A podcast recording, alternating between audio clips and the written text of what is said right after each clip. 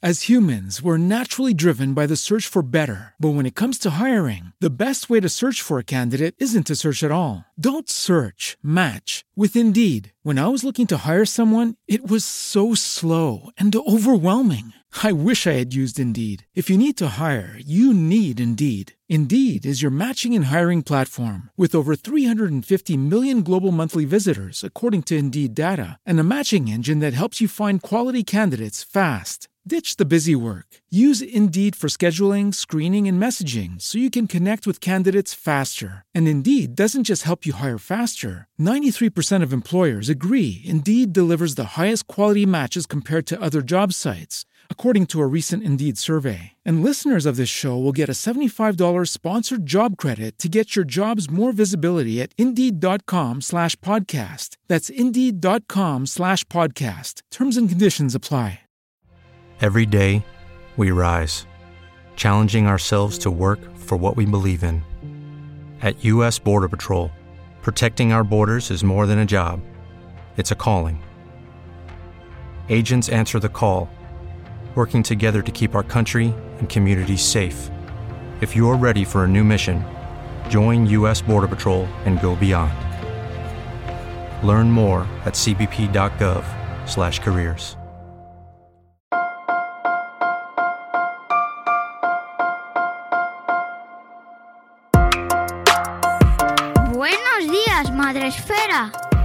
Buenos días, Madre Esfera, con Mónica de la Fuente. Una, tres, dos,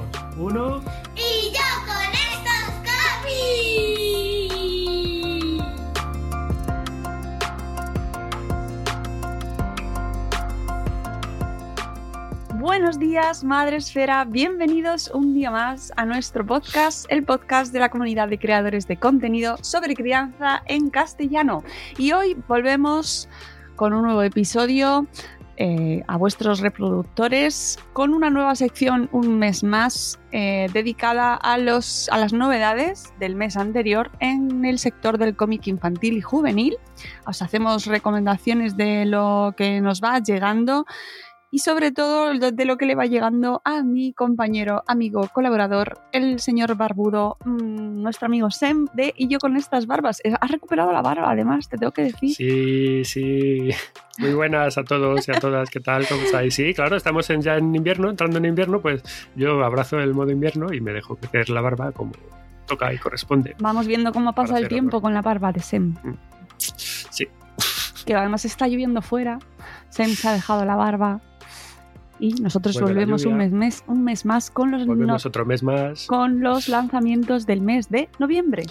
Efectivamente, novedades que tenemos para contaros de este mes que acaba de concluir, ya estamos en diciembre, nos vas a traer las novedades una vez ya que ha pasado el mes, ya hemos visto un poco todo lo que se ha editado, pues de las cositas así que más nos han llamado la atención, porque siempre se editan mucho, pues hacemos aquí una pequeña selección de las cosas que creemos que os pueden eh, interesar, de lo que más yo veo y Mónica ve de, de lo que ha estado saliendo en ese, en ese mes. Hoy os vamos a traer canela en rama. Bueno, siempre traemos canela en rama, pero Siempre. este mes eh, volvemos a la carga con cosas muy chulas. Yo creo que os van, que os van a gustar. Cuatro. Vamos a proponeros cuatro lecturas de, de las cosas así que salieron el, el mes pasado.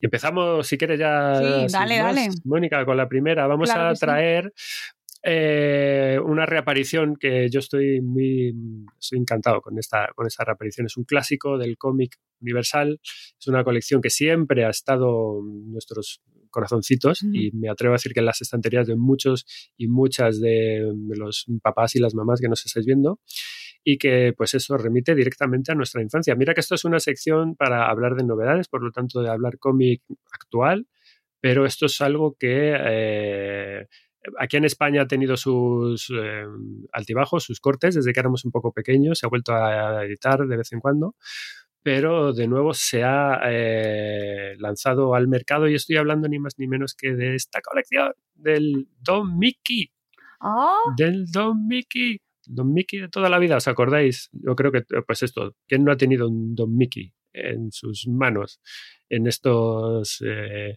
mm, decenios atrás, ¿no? Pues eh, esto es el Don Mickey Sun especial fútbol, de hecho. ¿Vale? Don Mickey Especial Fútbol es un librito muy majo. Esto lo ha editado Panini y es una publicación pues eh, apta y perfecta pues a partir ya de los ocho añitos pues es perfecta, ¿vale? Eh, varios autores trabajando dentro de este libro entre los textos y, las, eh, y los dibujos, las ilustraciones.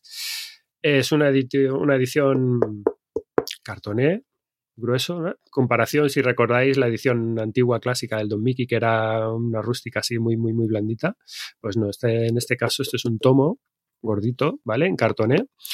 Eh, de hecho, 192 paginazas, ¿vale? Es un tomo generoso y por un precio estupendo, 9,95, ¿vale? Muy bien.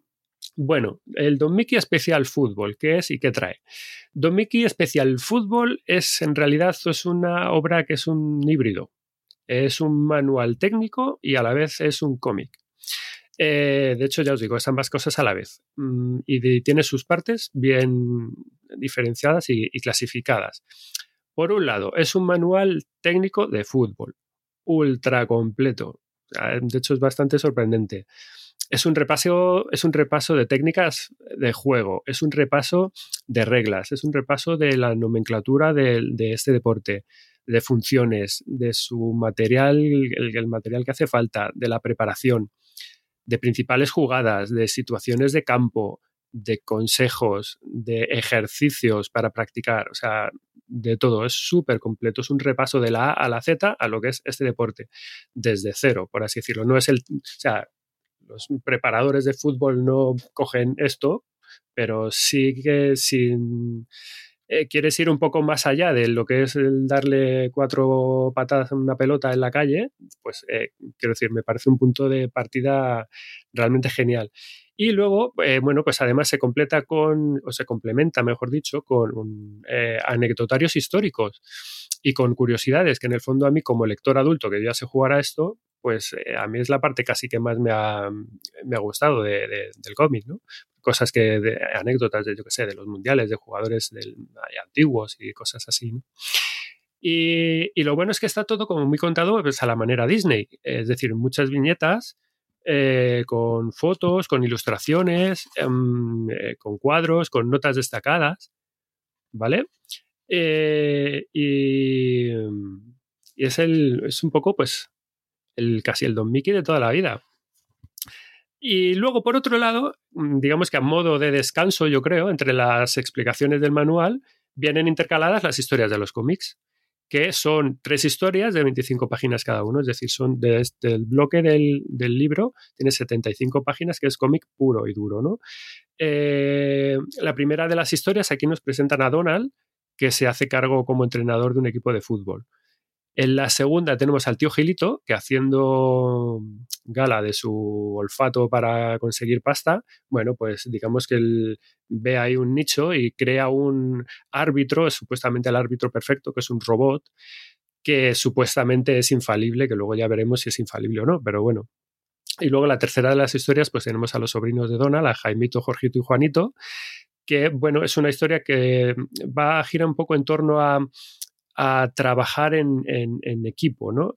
Eh, de cómo cuando los tres trabajan todos a una, pues digamos que hacen un todo más importante que la suma de sus individualidades por separado, porque están viendo que, eh, bueno, eh, oye, nos estamos dando cuenta de que cada puesto en el campo de cada jugador es importante y esto es un juego en equipo y al final pues todos tenemos nuestra función y todos tenemos un valor.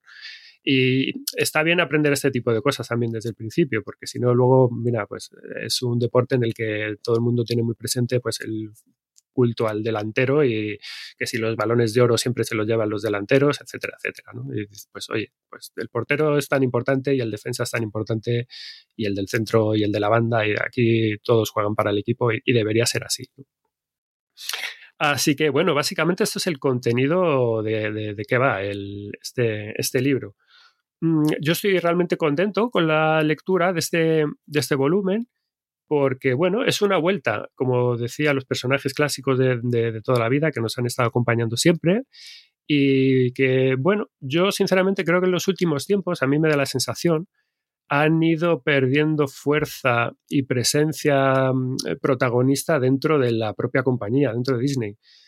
Mm, si me apuras, yo creo que hay otras grandes eh, marcas o franquicias que les han ido comiendo la tostada, llámese Star Wars, llámese Marvel, etcétera, etcétera. No sé si hoy en día, bueno, a lo mejor sí, porque todavía, claro, la mercadotecnia sigue siendo la que es, pero si hablas de Marvel, a lo mejor a un crío pequeño, no sé si es a Mickey el primero que le viene de Marvel, quiero decir, de Disney, no sé si eso, si le viene a la cabeza algo eh, Spider-Man o le viene eh, Darth Vader o... O sea, que yo creo que ha ido perdiendo presencia tanto Mickey como Donald como los personajes estos clásicos. Mm, y, está bien que sigan surgiendo materiales que nos recuerden que los grandes personajes que creó Walt Disney pues siguen estando por aquí.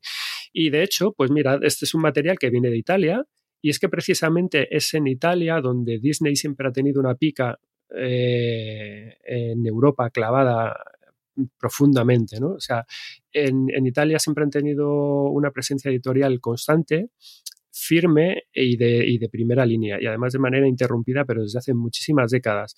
Eh, a través de lo que es la revista Topolino, que es así como se conoce a, Mickey en, Italia. En Italia, no es Mickey, en Italia es Topolino. ¿no? Y, se viene publicando sin interrupción desde 1949 y, con una edición incluso previa del 30 y pico, del 32 creo, creo recordar.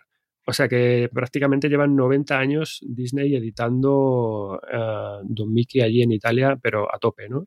Es decir, que eh, allí son como una especie, vamos a decirlo, son como custodios y, son los salvaguardeses de, los personajes principales de la esencia Disney en, lo que Europa se refiere. ¿no? Y, bueno, ahora tenemos el placer de, traernos este material eh, que viene de allí. Y yo creo que este libro para mí tiene unas cuantas, bueno, hay unas variables que, hacen que editar esto eh, sea un acierto, ¿no? Y que pues, los, los, comento muy rápidamente. Lo primero, pues es, eh, obviamente es el tema, ¿no? o sea, el fútbol. Yo eh, un poco estoy relativamente de acuerdo con lo que decía aquí el amigo Jorge Valdano, que decía que el fútbol es lo más importante de entre las cosas menos importantes. Porque al final el deporte, y más el fútbol, que es como el deporte rey, aglutina muchas cosas. Y parece mentira, pero es que se ve a día de hoy. La gente a lo mejor no sale a manifestarse por lo que sea, pero cuando gana su equipo de fútbol, pues pierden el culo por salir a la calle. ¿no? Eh, quiero decir que es un, es un tema que tiene un atractivo innegable en, la sociedad, en, mm. mayores, en pequeños, en jóvenes, en todo el mundo. y de hecho, claro, de hecho, realmente lo que me mola y por eso lo traigo es, y, lo, y por lo que me gusta es el hecho de, de, en este caso, darle la vuelta a la tortilla y que por una vez sea el fútbol lo que sirva de pretexto para, eh, en este caso, generar pues un interés por la lectura y que no sea al revés, que no sea el balón el que te quite horas de a lo mejor de tener un, libro en la mano, ¿no? Que tiene que haber tiempo para todo, está claro, pero, pero está muy bien que, y me gusta mucho que, que, oye, pues que estas dos cosas vayan, vayan de la mano, porque eh, a las pruebas me remito, pues al final no es algo que sea incompatible, eh, otra cosa a tener en cuenta es que, bueno, que es, es, un producto que en su nicho pues que es algo muy didáctico, porque como decía al principio, eso es un manual, es un manual sobre, sobre el fútbol y está muy bien. Y yo creo pues que de cara a, padres, a madres, eh, pues siempre está interesante que, oye, todo lo que sea em, aprender, si un cómic, que lo importante es entretenerse, pero si además aprendes, pues eh, siempre se va a ver, yo creo que con mejores ojos, ¿no? Eh, esto me recuerda mucho que lo que lo tendréis en la cabeza, el, lo que era el antiguo manual de los jóvenes castores del, del Don Mickey clásico, pues es una estructura muy, al final es muy similar. O sea, si tenéis el manual de los jóvenes castores en la cabeza, pues es, este Don Mickey es, es esto mismo, ¿no? Pero aplicado, aplicado al fútbol. Eh, otra cosa que a mí me, llama, eh, que, es una publicación clásica, como decía al principio, y que, bueno, que, es el Don Mickey de toda la vida. Y sobre todo que son con los personajes y su representación gráfica de, siempre. Y por un lado, que estos personajes van a ser siempre, yo creo, un acierto de cara a ofrecérselo a algún, crío, a algún chaval. Y, um, y, eh, y que seguimos, eh, gracias a esto, como decía antes, a los italianos, manteniendo esta parte eh, conectada todavía al, siglo, al siglo XXI con esta representación clásica. Y me refiero que, que mm, si yo veo, por ejemplo, porque mis hijos lo ven, te pasa al Disney, al canal Disney de, de, de la tele, la, hoy en día la representación gráfica viene dado más por la por la serie de animación, las series modernas, que tienen este Mm. dibujo mucho más moderno, más anguloso, más, eh, pues esto, más, más moderno, ¿no? Y el que tengan un- una, una visión de, de los dibujos clásicos con las formas más o menos de siempre, pues oye, también está, también está bien. Y, y me, parece, me parece interesante que tengan estas, estas visiones. Oye, que el Mickey ha sido, durante esos 90 años ha sido así, ¿no? Aparte del, de la forma que la tienes de verlo en, la tele. Y bueno, si juntamos estos dos puntos anteriores, yo creo que, que, si además lo sumamos al precio más que asequible, yo creo que es un, es un objeto, es un libro, yo creo que es estupendo para captar lectores nuevos, por lo menos bajo mi punto de vista, y además también te sirve como puerta de entrada precisamente a los personajes a nivel a nivel TV o a nivel gráfico. Si esto, este producto lo metes en casa y, ha llamado la atención, pues oye, como me pasa a mí, es que yo tengo mm, los he tenido en casa, luego me los he vuelto a llevar, que yo tengo no sé cuántos Don Mickeys en casa de la guardilla de la casa de mis padres. Pues, oye, si esto ha triunfado, voy para allá y me traigo la caja y, y traigo no sé cuántos. Y como yo, pues habrá un montón de papás y mamás que tengan por ahí los, sus Don Mickeys en el desván y dices, pues es que es un material perfecto para chavales. Pues oye, sácalo, rescátalo y, y, que se pongan a leerlo, ¿no? Y así tienes, das una salida a lo que todos tenemos eh, en nuestras casas.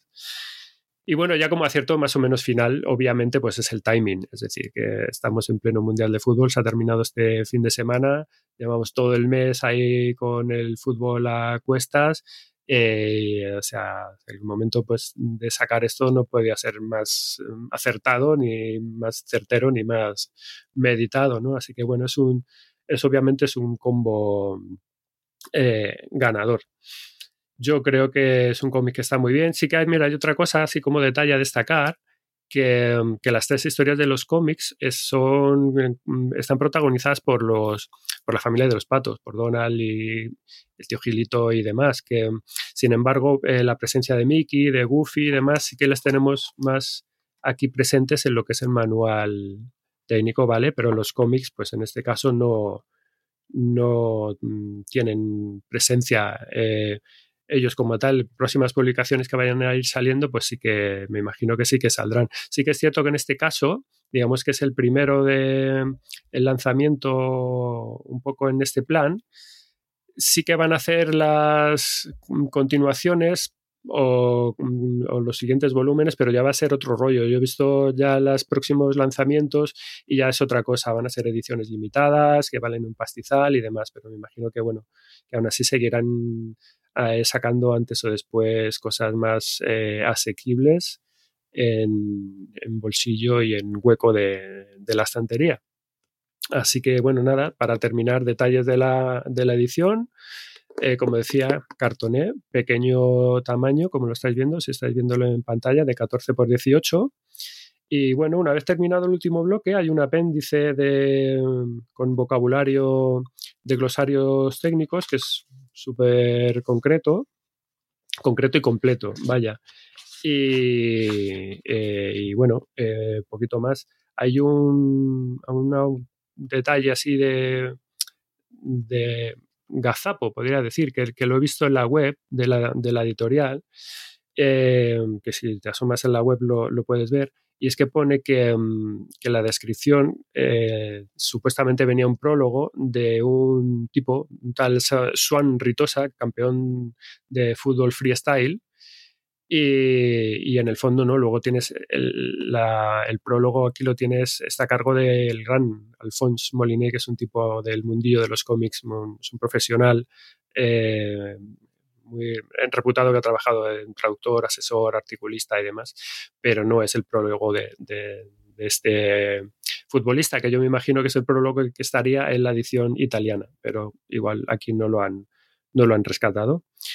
Así que nada, Don Mickey, para abrir boca de este programa especial fútbol, As humans, we're naturally driven by the search for better. But when it comes to hiring, the best way to search for a candidate isn't to search at all. Don't search, match with Indeed. When I was looking to hire someone, it was so slow and overwhelming. I wish I had used Indeed. If you need to hire, you need Indeed. Indeed is your matching and hiring platform with over 350 million global monthly visitors, according to Indeed data, and a matching engine that helps you find quality candidates fast. Ditch the busy work. Use Indeed for scheduling, screening, and messaging so you can connect with candidates faster. And Indeed doesn't just help you hire faster. 93% of employers agree Indeed delivers the highest quality matches compared to other job sites, according to a recent Indeed survey. And listeners of this show will get a $75 sponsored job credit to get your jobs more visibility at Indeed.com slash podcast. That's Indeed.com slash podcast. Terms and conditions apply.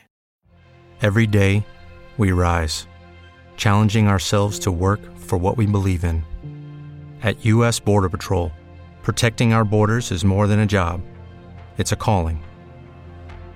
Agents answer the call, working together to keep our country and communities safe.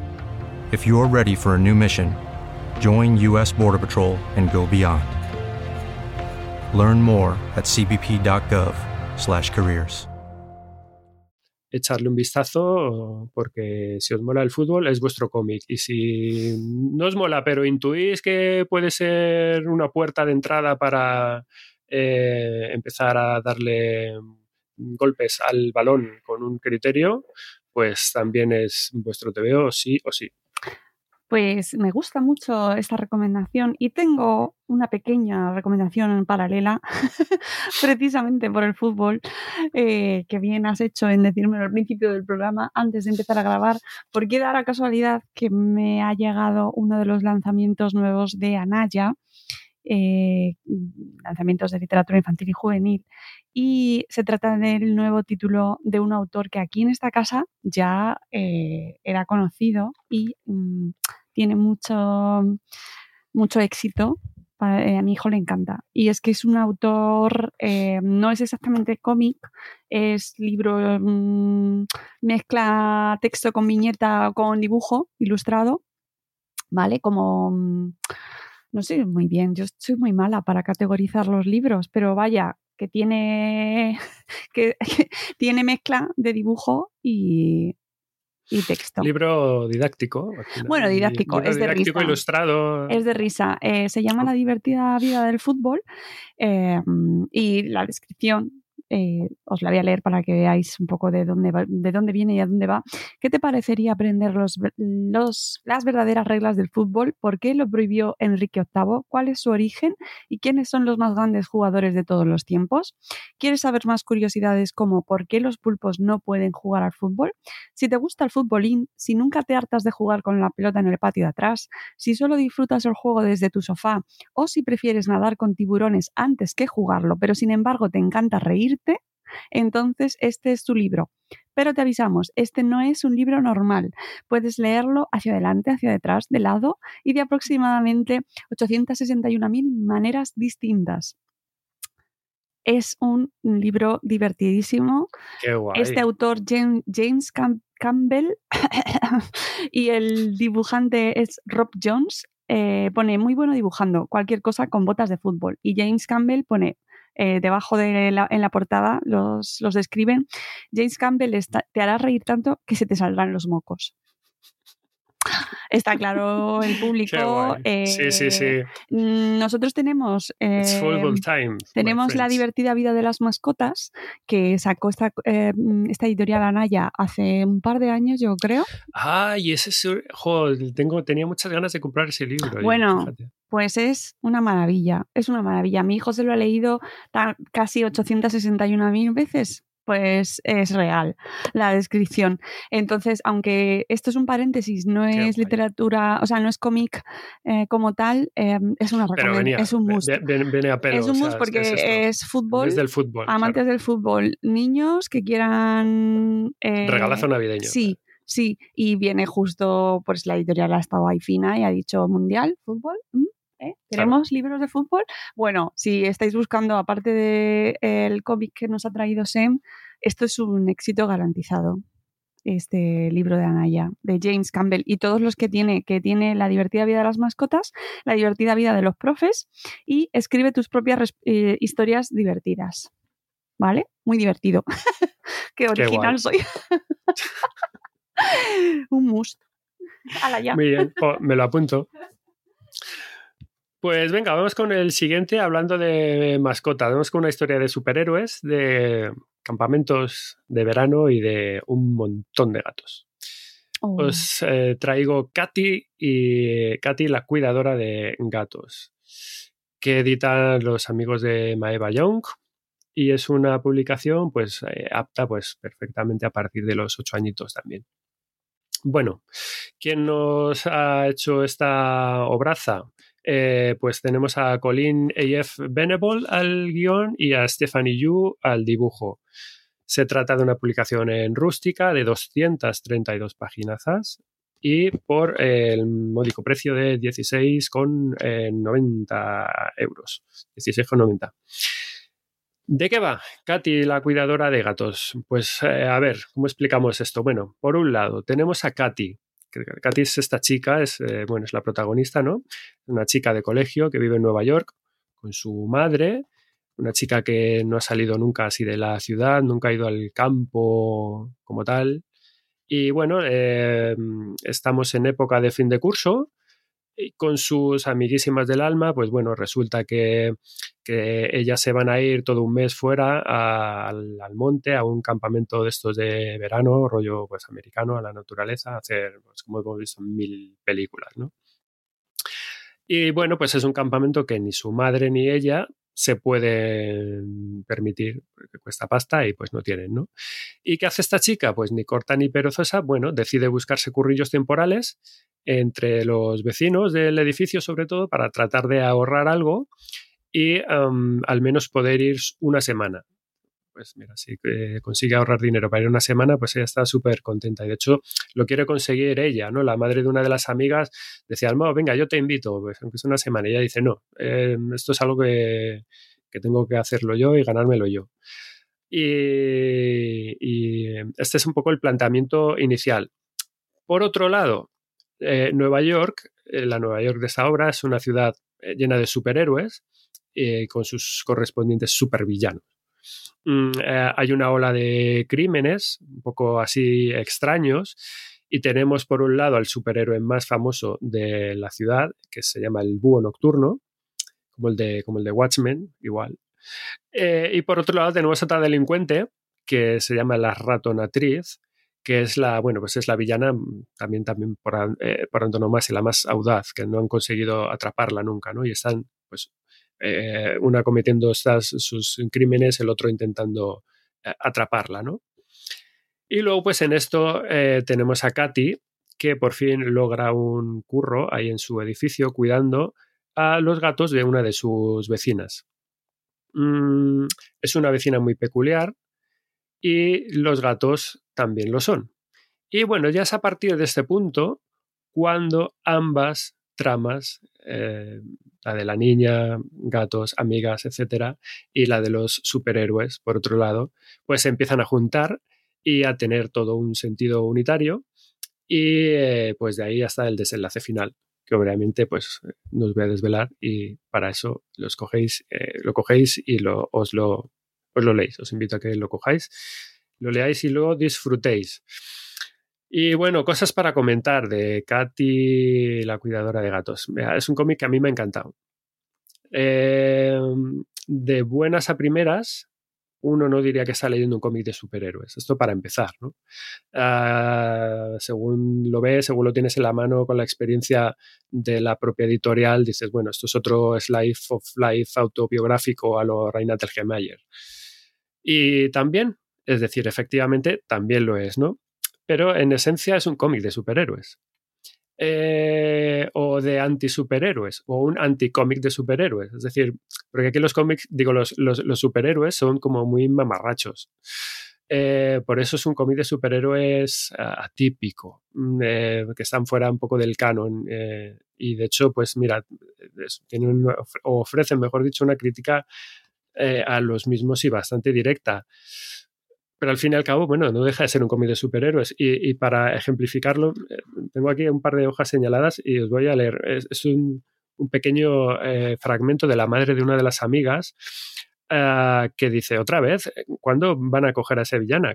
Katy, prométeme que te vas a cuidar este verano. No salgas por la noche. El mundo está abarrotado de incompetentes vestidos con mallas de licra. Creo que eso les corta el riego sanguíneo al cerebro. Sea que directamente esta es la opinión de esta madre sobre los tipos que salen en malla a patrullar por, la ciudad. ¿no? muy cierto, obviamente. Bueno, respecto al personaje de Katy, la verdad es que me ha encantado este personaje. Está muy, muy bien caracterizado, yo creo. Es una chica que es muy mordaz, que es muy directa. Es una chica honesta, eh, mm, decidida, como muy madura para su edad. O sea, fijaos el planteamiento de lo que os decía antes, ¿no? No deja que en ese sentido que la ayuden y que le llegue así la ayuda por todo el morro, pues quiere conseguir las cosas eh, por su, con su trabajo con su esfuerzo, ¿no? Eh, y en ese sentido, pues, oye, es una protagonista de las que molan, de, de, verdad. Mm, hay más cosas que me han gustado mucho. Me ha gustado mucho, por ejemplo, el tratamiento que hacen em, de estas amigas separadas por la distancia cuando Katy está en su casa y, su amiga del alma está en el, en el, campamento, pero que a la vez se le ocurran muchísimo para seguir en contacto vía postal esto es como antes, vía postal diaria, de escribe una carta todos los días, sí, yo te escribiré otra. Pues, pues se ve cómo lo hacen, ¿no? Que una le cuenta cómo le va el campamento, la otra le va contando cómo le va en, el barrio con su plan de ahorrar pasta para poder ir. Oye, pues ya he conseguido, tengo el, bote de las monedas, eh, está a un cuarto y va creciendo, voy echando las monedas todos los días. Eh, y es que a mí me, me, me, ha llegado mucho porque yo todavía conservo cartas de algunos de los amigos que yo hice en campamentos de mi infancia. Yo es que todavía conservo eso. Así que, no sé, es, es un rollo que a mí me ha llegado mucho. Eh, y yo además, como reflexión así un poco adulta, con el tema de, los smartphones y demás, pues es algo que, que, que, los mayores, pues eh, seguramente hemos perdido mucho, que me da un pelín de pena, en la nostalgia esta no pedida, ¿no? El, el, haber perdido esto de currarse tanto algo el dedicarle tanto tiempo a una persona, a alguien, como lo que requiere una, una carta manuscrita bien hecha y bien trabajada. Es decir, que esto requiere una atención y un tiempo que hoy en día pues entre nosotros no, nos damos, porque tenemos un smartphone y mandamos un emoji con una manita y ya está. O sea, bueno, sabemos que estás ahí, tú estás ahí, en cualquier segundo del día te puedo eh, mandar una nota de audio con dos besos y ya está.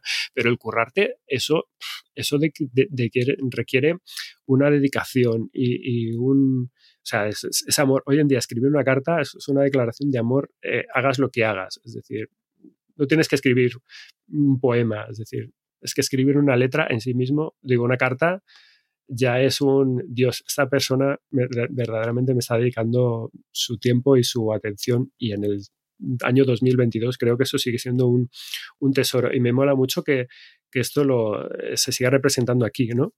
Em, y bueno, e, estas dos partes, las parte, la parte de las chicas, la parte de, de, los, de los superhéroes, ¿no? yo creo que conforman lo que es muy bien eh, este libro.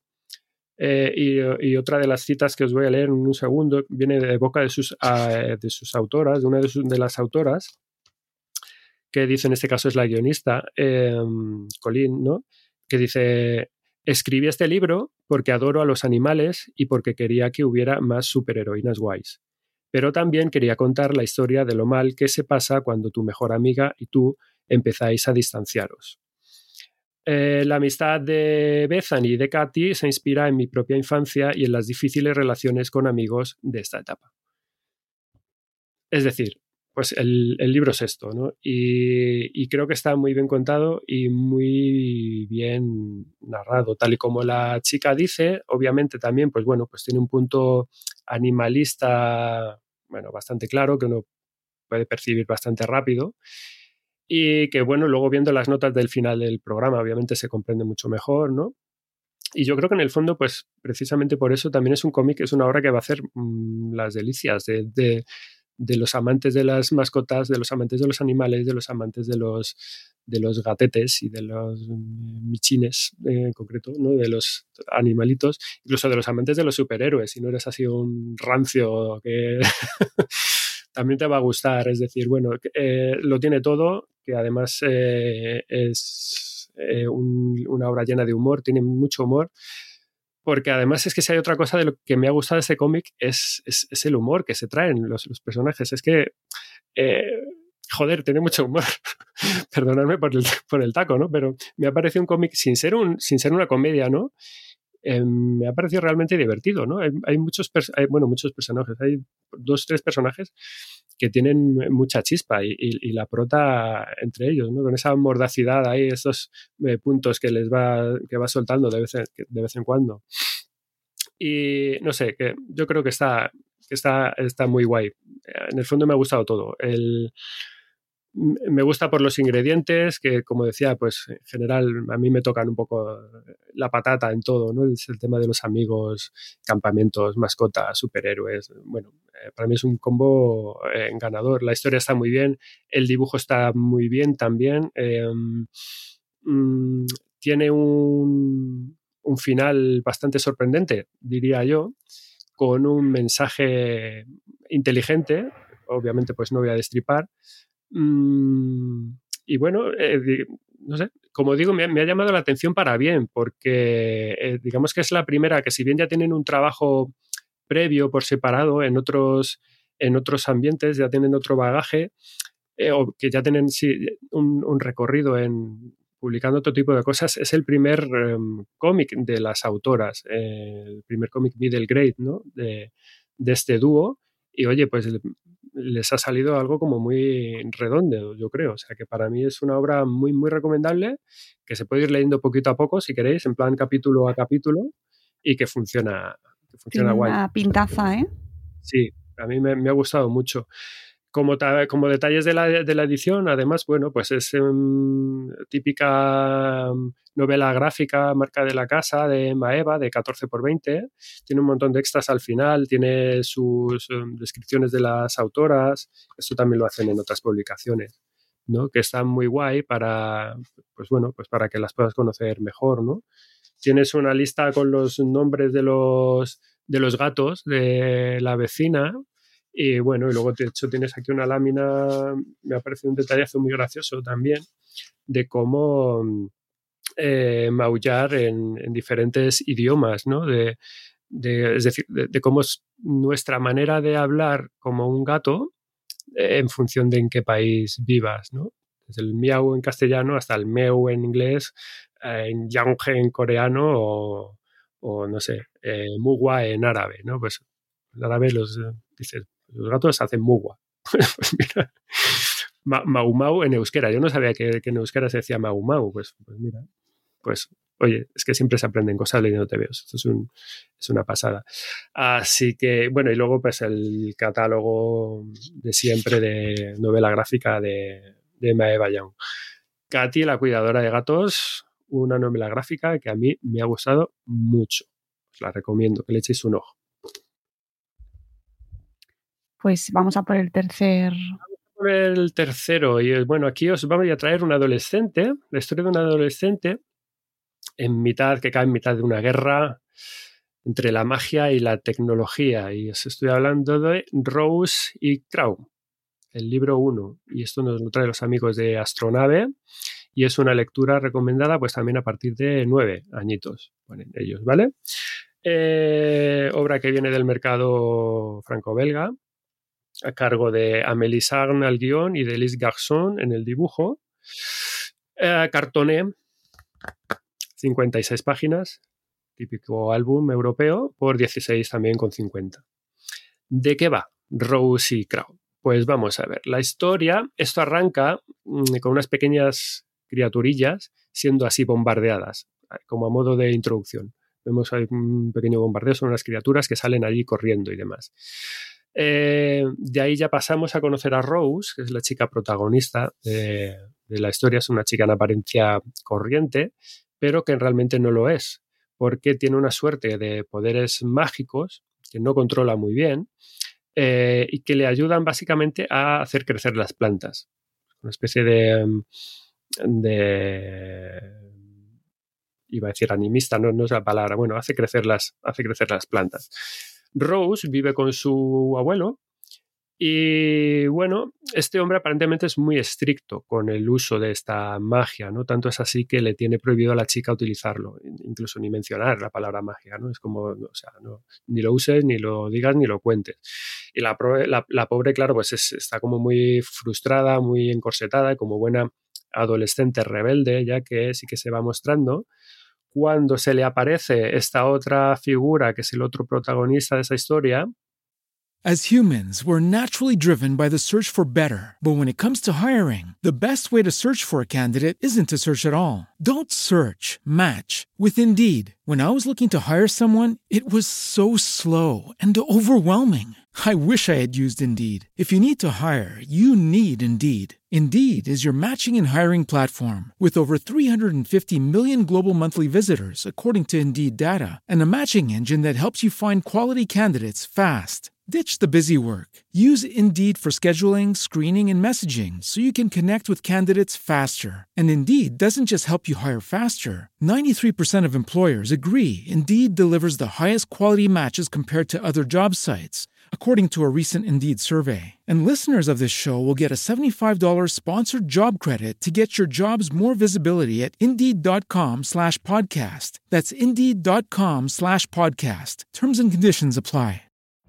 Every day, we rise, challenging ourselves to work for what we believe in. At U.S. Border Patrol, protecting our borders is more than a job, it's a calling. Agents answer the call, working together to keep our country and communities safe. If you're ready for a new mission, join U.S. Border Patrol and go beyond. Learn more at cbp.gov/careers. que es un misterioso individuo con la capacidad de transformarse en un pájaro, en un cuervo, en este caso. Uh, bueno, eh, de, de, hecho este, este personaje aparentemente la conoce bien y le empieza a desvelar parte de información sobre su origen, información que su abuelo le ha estado ocultando, pues se marcha con él, ¿no? Y se marcha con él a, eh, bueno, a un mundo eh, como que es como de otra dimensión que se llama Udover, que es de donde proceden, donde proceden ambos. Y bueno, pues Udover, este sitio es un país, um, un sitio impregnado de magia, pero en la cual está desapareciendo, como que se la están sustrayendo, ¿no? Um, es un sitio en el que había brujos antaño, pero ya no quedan, los han ido eliminando. Y además para Masinri pues está siendo azotado así como por una especie de enfermedad rara que está atacando a la naturaleza misma del, entorno ecológico. ¿no? Se ven como en los bosques hay como unas eh, manchas, unos pegotes negruzcos que van apareciendo por las rocas y por los árboles y demás. La típica enfermedad rara que pues esto lo va consumiendo todo poco a poco. ¿no? Y en este sitio, bueno, pues aquí es donde Rose va a ir descubriendo quién es en realidad, de dónde viene, eh, y todo además en el marco de una guerra que allí se está librando entre dos facciones. Tienes una facción que se llaman los eh, Masklings, que bueno, esta es la facción más así belicosa y, tecnificada. Es una, se las ven, no, no lo muestran como algo más industrializado. Y luego, por otro lado, tienes los otros personajes que ya son los más indefensos eh, y bucólicos personajillos, que son los habitantes estos de los bosques de este sitio, eh, que son pues justo lo, que comentaba de, del arranque, ¿no? del, del, inicio. Y básicamente es esto, de lo que trata este, este primer volumen es esto, es presentarte a, este, a, este, a esta persona, a estas protagonistas, es básicamente esto, esto es un, es un volumen introductorio en el que te cuentan cómo es el mundo eh, y te presentan todo, ¿no? Pues el trasfondo, el mundo, los personajes, conflicto, todas esas cosas. ¿no? Bueno, uh, obviamente esto es un cómic de corte fantástico, de los que um, nos gusta catar en esta, en esta santa casa. Y bueno, tiene referencias muy claras, ¿no? De, fantasía, que beben directamente, pues, esto del cine del estudio Ghibli. Eh, dicho directamente. O sea, esto rezuma Ghibli por todas partes. Incluso hay una referencia explícita dentro del cómic. Está la chica paseando con un colega y es como están haciendo planes y, oye, que si el domingo te vienes al cine que pasan una peli de Ghibli, ¿sabes? Es como, pues, eh, está totalmente embebido, embebido por ahí, ¿no? Yo en concreto le saco una referencia como muy directa a la peli de la princesa Mononoke, por aquello de los dos bandos en conflictos, ¿no? que son aparentemente antagónicos.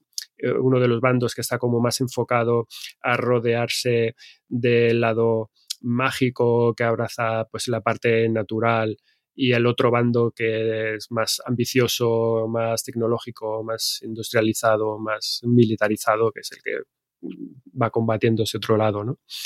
Eh, y bueno, pues eh, directamente este es uno de los grandes motivos para comprarse este cómic directamente. O sea, si eres fan de este tipo de, eh, y conocedor de este universo, de este mundillo de, Miyazaki y compañía, sucedáneos, ¿no? Pues si te gustan este tipo de historias, pues mira, es tu producto, es un valor seguro, obviamente. Mm, luego más cosas, pues eh, si, bueno, la historia obviamente mm, eh, arranca bien, tiene una eh, ambientación muy, muy lograda. Es un cómic muy, muy bien hecho, con su color muy bien aplicado, muy bonito, con unas ideas visuales que te van eh, agarrando, te van ahí un poco también disparando un poco la imaginación, te van haciendo las ganas de, de querer saber qué pasa, de meterte ahí en, en esta historia, en este mundo. Eh, hay ideas visuales curiosas, la verdad, porque este país, eh, Udover, eh, de fantasía, son como islas así eh, boscosas, flotantes, pero que están como sujetas por una especie de pilares que se pierden entre las nubes. Hay cosas como muy sugerentes y todo además está embebido en, una, en un aire visualmente, digo, de un diseño, bueno, que recuerda este neorromanticismo isabelino, tan chulo, que es como muy concreto de, de la época del steampunk, que es muy de, de este tipo de, de, productos de, Miyazaki que, tan, que, tanto le gustaba, ¿no? Uh, así que está guay. De hecho, hay unas, no, no, se va a ver bien, pero hay unas páginas al final que reproducen un poco la parte de la historia de, de origen de esta sociedad y del conflicto y demás, que están directamente eh, inspiradas en los eh, grandes carteles del, de la época de Alphonse Muja y del y del y del Art Nouveau, del, del modernismo, ¿no? Y mm. son unas páginas súper, súper bonitas. Que esa, esa, estética, si la tenéis un poco en la cabeza, eh, es de la que está bebiendo todo, todo esto, ¿no? Luego hay otra cosa y otro detalle a nivel gráfico que, que me ha llamado la atención, me ha gustado, y es que está la, línea de contorno de los, no se va a ver bien tampoco, pero bueno, de los, de los personajes y de todo el dibujo está hecha con un, con un color rojizo, no es una línea negra de contorno clásica, eh, de tinta china y eso pues visualmente le confiere otra tonalidad mmm, diferente, como más cálida, más, más curiosa al, al cómic. Y está, no sé, está, está muy, está muy guay. Eh, funciona a otro nivel y te, digamos que capta la atención porque dices, tiene como una atmósfera así a nivel de color diferente, que no sabes muy bien por qué, es precisamente por eso. Es ese tono rojizo de la línea que le da un tono, bueno, muy chulo, yo creo. Sin embargo, bueno, hay un detalle eh, ya fuera de lo que es la valoración de este cómic en sí, como tiquismiquis, persona tiquismiquis que soy muy personal, que es algo a nivel ya de tipo creativo, que bueno, me gustaría de, eh, dejar así como nota para, lo, para nuestros escuchantes, ¿no? Que en el fondo a mí me da un poco de, bajona como, como lector adulto, porque bueno, eh, son detalles que eh, los, obviamente críos o la, mayoría de la gente, por no decir el 99% de la gente, no, no lo va a ver o no lo va a apreciar. Pero bueno, que tiene que ver sobre todo con el hecho de, del trabajo de, de color o de la o del del escoger ciertas cosas a la hora de, de, trabajar elementos, pues esto como pueden ser colores y fondos, o incluso los bordes de, los bordes de las, de las viñetas, ¿no? Tiene que ver, tiene que ver esto con, con el aspecto visual del cómic. Y yo creo que, bueno, es que hay. Eh, tampoco me da rabia que no se va, que no se va a ver, pero bueno. Eh, tanto en el borde de las viñetas tiene un aspecto como rasgado todo el rato y hay muchas zonas de los fondos en los que hay una especie de textura granulada, como si fuera, no sé, imaginas el gotelé de las, de, la, de, las paredes, ¿no? No es tan exagerado ni mucho menos, pero es una especie de, de textura que quiere simular el papel eh, rugoso, papel de acuarela, por así decirlo. Y bueno, creo que ese, ese tipo de detalles, eh, para los que estamos muy acostumbrados a, leer eh, mucho TVO, pues a veces, depende de cómo los utilices, a veces funcionan bien, la mayoría de las veces funcionan bien, pero hay otras pues que igual no tanto, o tienes que trabajártelo con un, con un poco de cuidado. ¿Por qué? Porque si le pones mucha textura uh, o una textura muy evidente, al final esto aplicado a, en el mundillo visual, imaginaos una, una escena, tienes los personajes y tienes un, un, fondo de cielo por detrás. Pues si a ese fondo de cielo le has puesto una textura granulada, al final te estás comiendo la sensación de profundidad y es como si tienes a los personajes y una pared detrás porque estás viendo pues eso, el gotele de la pared, ¿no?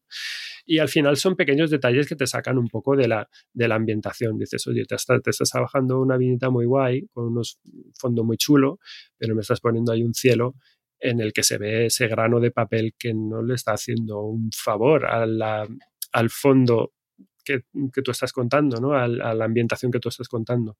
Y con, y, con, y con lo de los bordes de las viñetas, pues un poco igual. Son detalles, sobre todo porque son detalles que se hacen de manera muy homogénea. Esto viene muy al cuento porque hoy en día la gente, los coloristas y demás, pues trabajamos o trabajan mucho con, con fondos establecidos eh, a través de un mogollón de filtros y de opciones en su Photoshop de turno. Y, y el kit de la cuestión, pues es eso, es usarlos para que no den la sensación de, repetición o de, pegote.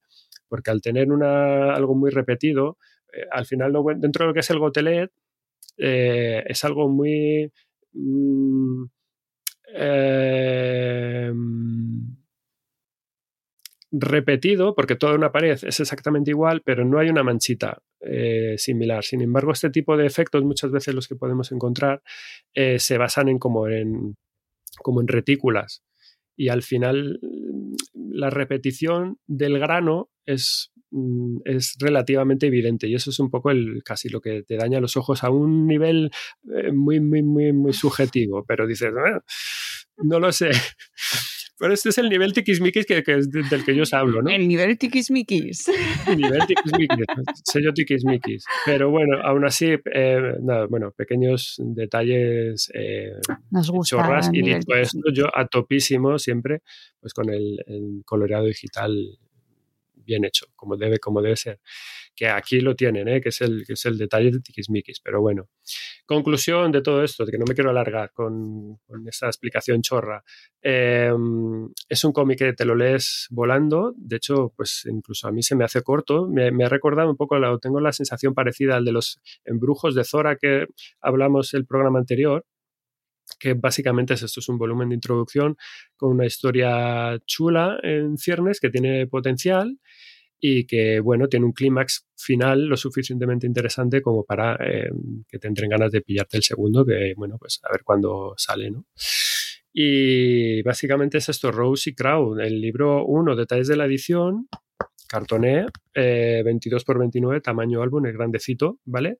Y no lleva ningún tipo de extra, me parece raro en este tipo de ediciones, porque aquí siempre lo que se suele, el gran clásico de esto es ponerte un dibujo del mapa con el mundo, la zona que se va moviendo y estas cosas, son los clásicos eh, de, estas, de este tipo de publicaciones, pero bueno, no, no lleva nada. Sin embargo, por ejemplo, pues yo que sé, sí que he querido destacar la, la portada que me parece una auténtica pasada, súper bonita, muy evocadora, con unos eh, bordes en unos detalles en, en dorado, eh, un dibujo precioso de la ambientación del bosque, estos animales, estos peces flotantes allí por... Eh, precioso. en el sí. fondo es 100% estudio Ghibli, vamos, lo ves y dices, esto, lo ves ahí en la estantería de la tienda y dices, esto me lo quiero llevar a mi casa.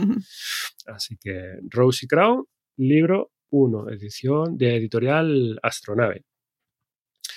Y es que, bueno, ya vamos con el último.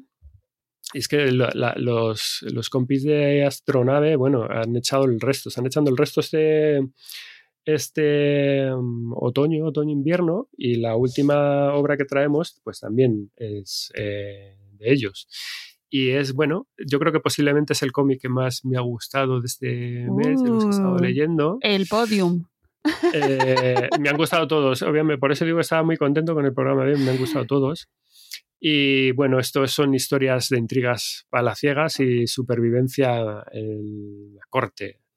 Así que vengo a presentaros sin más la charada de la corte. Em, editorial Astronave, lectura a partir de nueve años, ¿vale? Ahora, y ahora comento esto.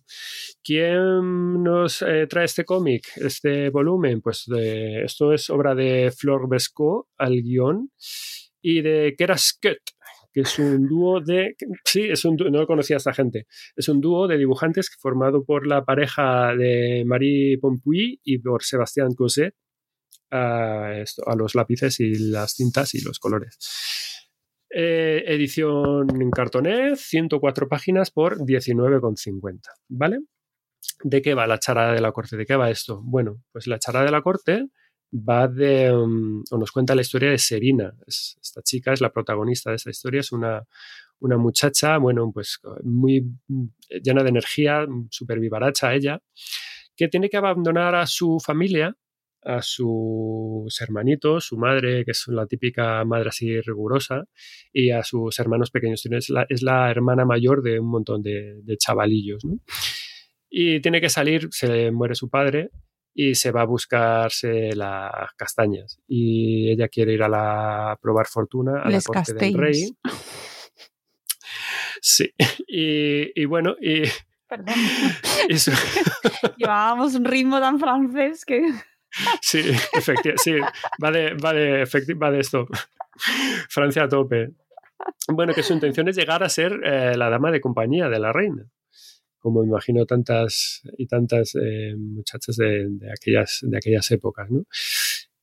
Y lo termina consiguiendo a base de su habilidad innata de, bueno, pues entretener a la corte con sus juegos de palabras, con su vocabulario, con su inventiva, con su, con su chispa vital, con sus charadas, sus juegos de palabras, ¿no? Que la tienen, pues eso, eh, muy entretenida, pues al todo el séquito, y es algo que, bueno, que ya obviamente trae ya incorporado de serie, pues eh, a base de haber tenido que lidiar con tanto hermano pequeño durante, durante años, ¿no?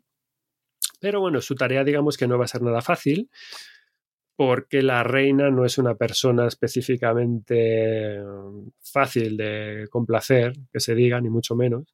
Y además en el palacio, pues bueno, pues no le ponen las cosas nada fáciles, porque bueno, eh, obviamente tiene un origen de lo más humilde y una procedencia de, pues esto, de pueblo totalmente llano.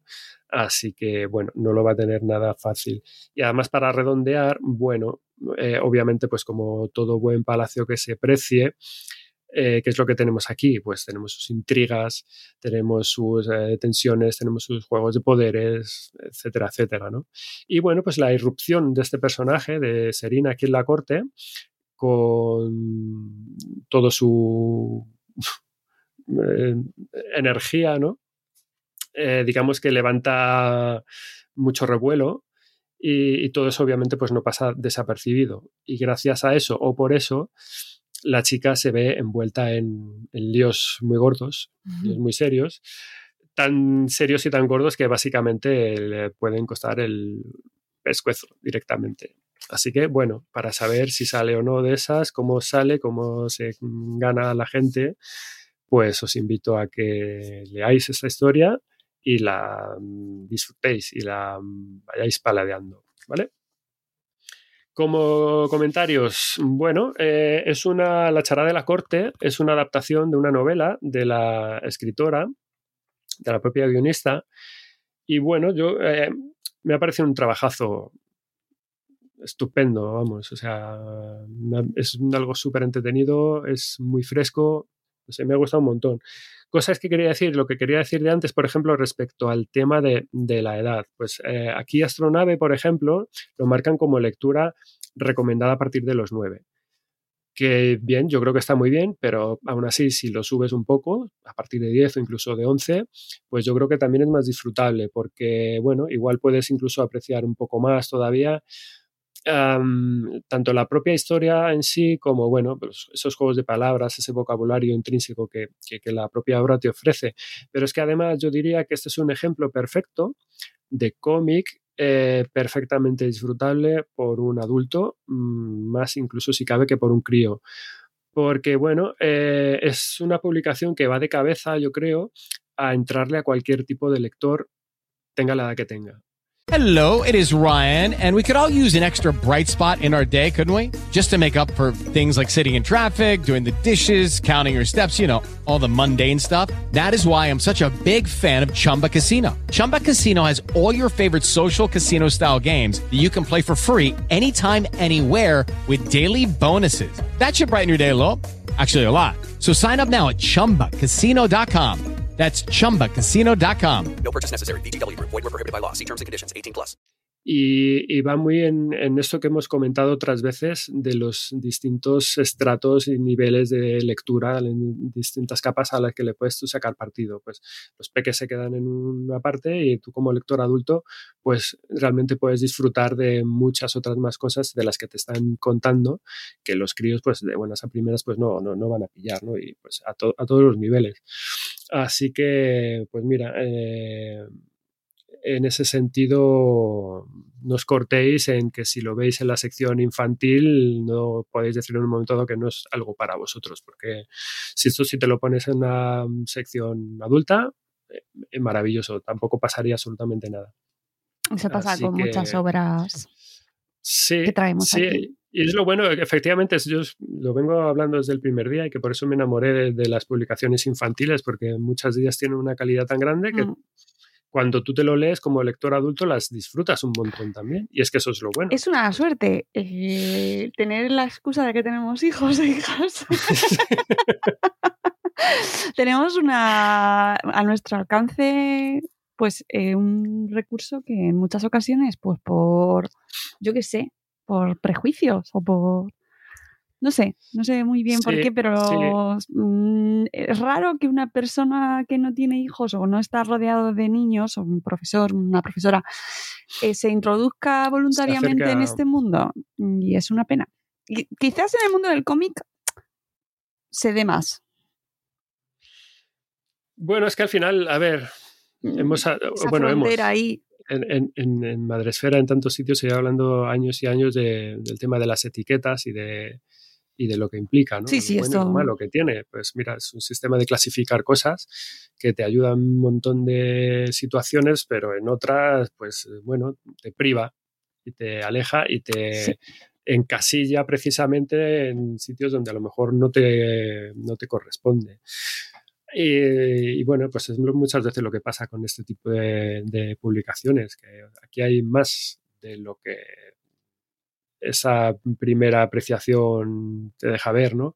Y al final, bueno, pues tenemos que ser gente como nosotros, los lectores, los que, digamos, levantemos ahí un poco la manita y prescribamos y decir, bueno, pues aunque sea por el boca a boca, por las cosas, si escribimos reseñas o lo que sea, decir, oye, que este es un cómic que verdaderamente merece la pena y échale un ojo, cómpratelo para tu hija si quieras, pero lételo tú también, que, te va a gustar, que, que, le vas a sacar cosillas. Yo creo que, en ese sentido, además, es un cómic con un puntito diferente a, a, muchas de las cosas que vamos trayendo, que es que es muy bonito y además, bueno, tiene, sí está escrito obviamente en clave ficticia, ¿no? pero que es perfectamente histórico.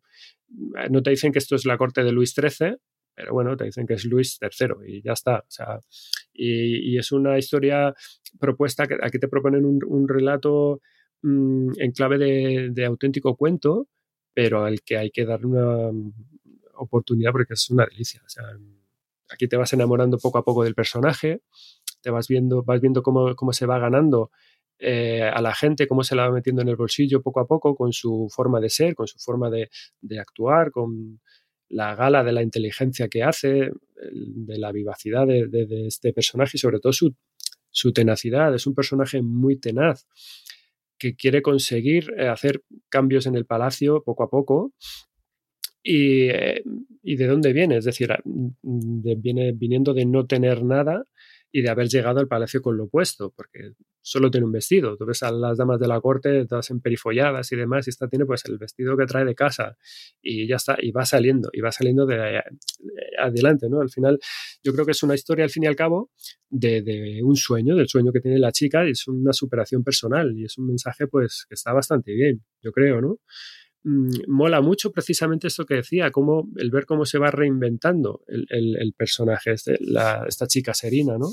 Y lo mentalmente fuerte y lo decidida que es, porque no se rinde. Mm, tiene un sueño, tiene un plan en la cabeza, es decir, pues yo quiero ser dama de corte y quiero llegar eh, arriba del todo.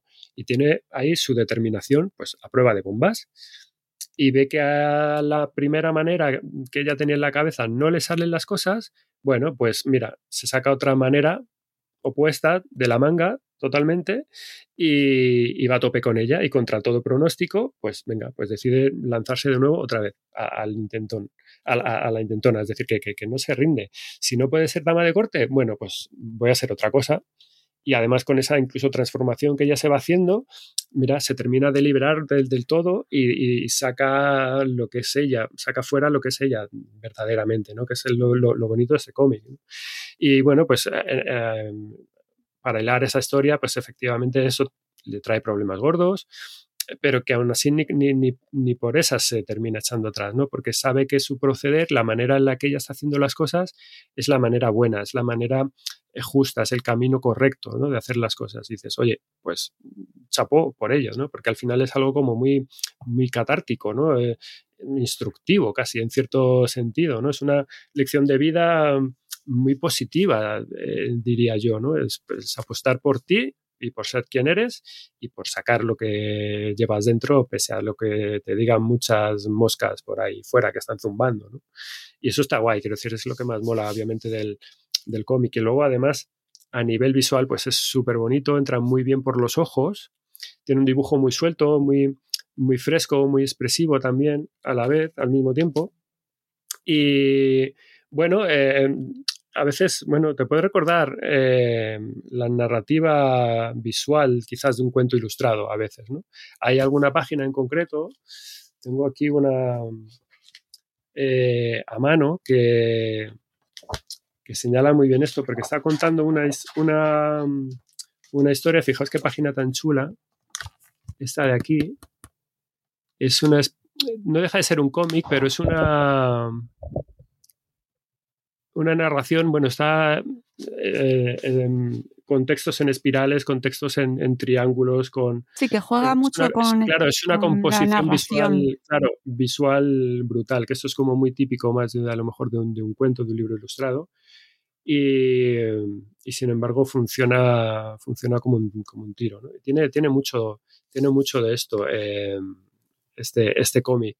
Mm, ya así también como nota off topic, a mí me mola cuando veo dibujantes de, en, este estilo de, línea de, trabajo, porque los identifico ya, los voy identificando más o menos rápido, como además como muy en la línea de, la famosa nouvelle uh, BD francesa que ya hemos hablado aquí otras veces, de esta gente que trabaja con un trazo así suelto y expresivo, que, que bueno, que pueda ser a la vez enérgico pero delicado, y que bueno, que básicamente lo que intentan es estar siempre a disposición de, de que te agarres a la historia y de hacer que te enganches a, lo que estás viendo, por vía más de generarte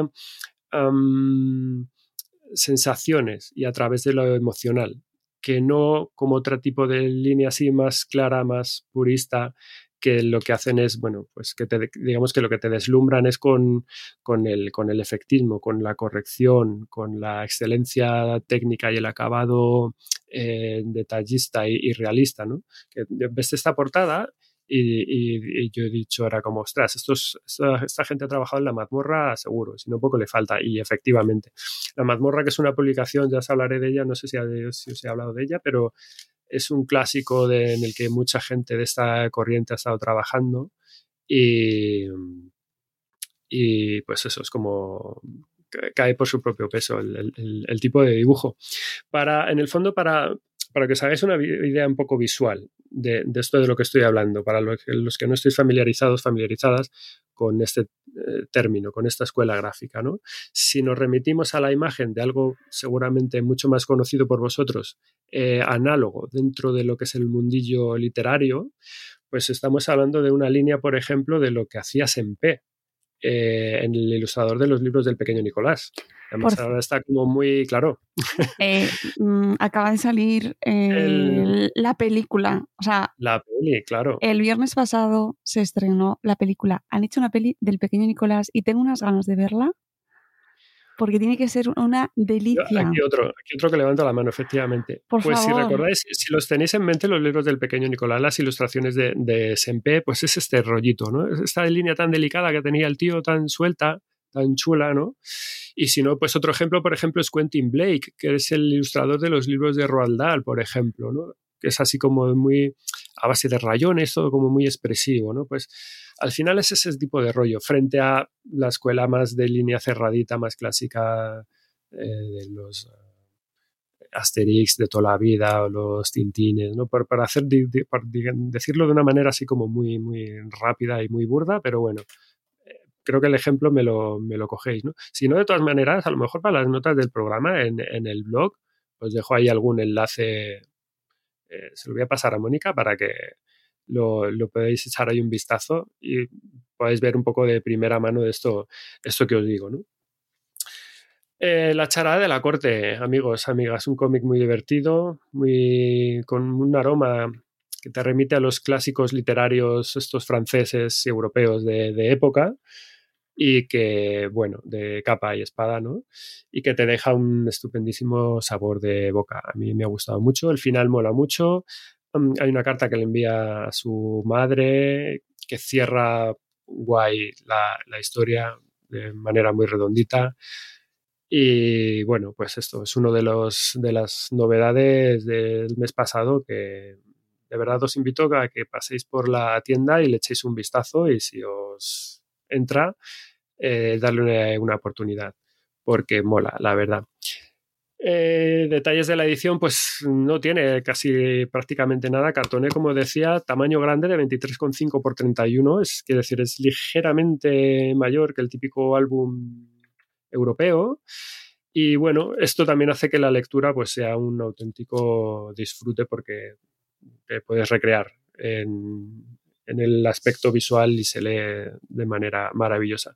Y tampoco tiene extras reseñables, así que bueno, eh, la charada de la corte, astronave, con esto más o menos terminamos. Y como decía por astronave, si es que eh, tengo otras cosas por aquí que igual que os he reseñado estas, podría haberos reseñado estas otras. Sacó, han sacado Jonah y los megamonstruos, que también es un cómic muy guay. Podría haber hablado, os podría haber hablado de este. Eh, han sacado en la segunda parte de Don Ladybug. Eh, o sea, es una editorial que ahora este otoño está a, a machete. Y en diciembre, eh, preparaos porque también han traído cosas muy guays. Yes. Así que volveremos con más.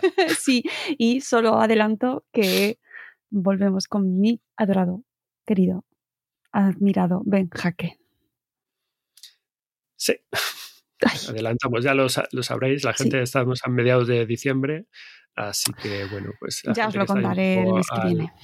En el, en el candelero los habrá visto ya por las, por las tiendas. Ben Hatke, que gana siempre tener. Ben. El amiguete, ¿eh? que saque poco se prodiga. Bueno, Bueno, sacar más cosas. Sí, porque no, bueno, ya hablaremos el mes que viene, pero este título eh, es- está lanzado ahora en España, pero nuevo no es. Es de hace años. Así que, Ben, amigo Ben, pasa que hay que, saca más cosas. cuando conoces la historia de Ben, pues empatizas y dices, pues claro, es que tiene el pobre, qué tragedia. Ya hablaremos más de Ben el próximo programa, Sí, sí. ¿vale? Pero seguid a Ben Jaque siempre, siempre, siempre, y dadle mucho amor.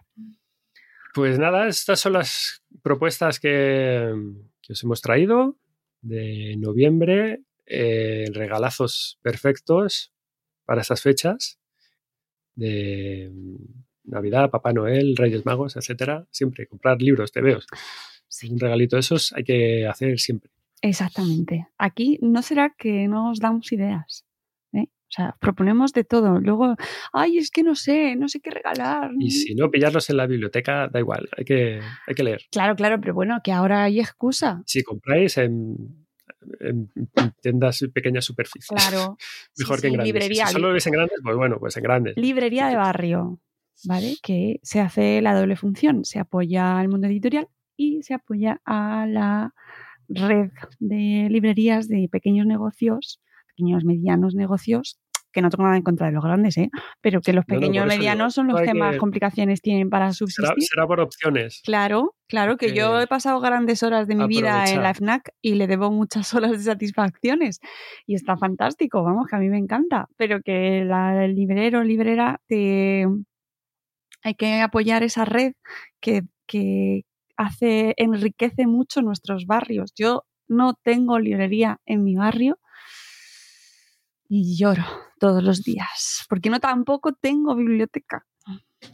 Madre mía. Ya, esto es culpa mía por vivir donde vivo, pero eh, y esto ya da para temas de desarrollos urbanísticos y porque cómo se estructuran las ciudades y cómo nos cargamos el tejido del barrio, ¿no? Pero bueno, que aprovechéis las librerías de barrio los que las tenéis cerquita y que, que compréis mucho para estas, estas fechas que se apoya de esa manera el, el pequeño comercio, que es muy, muy, muy importante. Pues nada más que añadir. Pues ya está. Que os dejamos, claro, es que de verdad, los que no lo tenemos. Pedir tebeos, Sí, regalad tebeos. regalad tebeos, regalad Leer. libros. Vamos a tener este mes, vamos a traeros también otro capítulo eh, dedicado a literatura infantil y juvenil eh, navideña. Y que eh, mm, para cuando salga este, para cuando salga este episodio ya habrá salido porque lo voy a grabar en directo, o sea, lo voy a hacer en directo mañana. Bueno, en fin, que ya lo tendréis. y, Escucha Madrecera, Sí, escucha y Madrecera. tenéis además un capítulo dedicado a una sección nueva que hemos hecho de juegos de mesa, donde os Mm. hacemos muy rápidamente una reseña de juegos para jugar en familia. eh, que en este caso os hemos traído eh, el juego de Mysterium Kids, El tesoro del Capitán Bu de Asmodee, ¿vale? Así que, que es que no tengo idea de qué regalar. Bueno, pues tenemos cómics, tenemos libros, tenemos todas las entrevistas que hacemos en Buenos Días Madrefera vienen siempre con recomendaciones literarias, bien porque el autor se hace un umbral o la autora se hace un umbral, o bien porque los mencionamos dentro del podcast. Eh, si es que, Se- Será por cosas. y, y, es más, si tenéis alguna duda, pues nos escribís, porque aquí el amigo Sem en redes siempre está recomendando libros o, o haciendo ahí como mm, este o sugerencias, ¿no? O- o- y si nos lo queréis preguntar a nosotros, aquí en info.madresfera.com, pues siempre os contestamos.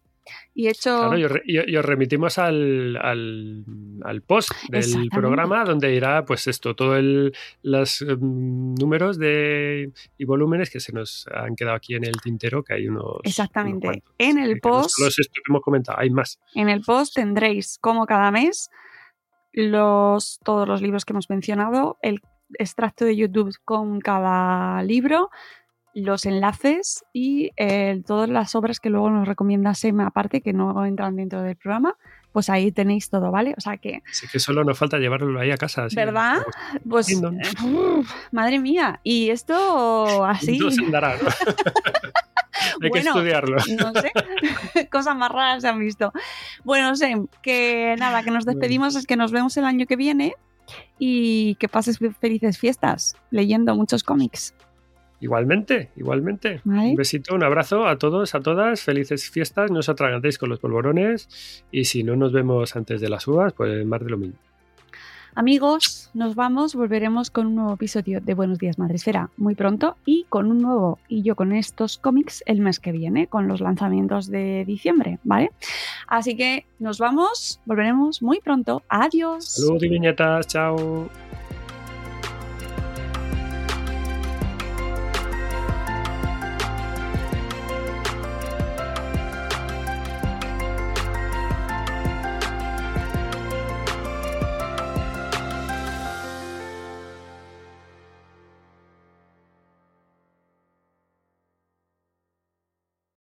Lucky Land Casino asking people what's the weirdest place you've gotten lucky? Lucky? In line at the deli, I guess? Aha, in my dentist's office. More than once, actually. Do I have to say? Yes, you do. In the car before my kids' PTA meeting. Really? Yes. Excuse me, what's the weirdest place you've gotten lucky? I never win and tell. Well, there you have it. You can get lucky anywhere playing at LuckyLandSlots.com. Play for free right now. Are you feeling lucky? No purchase necessary. Void where prohibited by law. 18 plus. Terms and conditions apply. See website for details. With the Lucky Land slots, you can get lucky just about anywhere.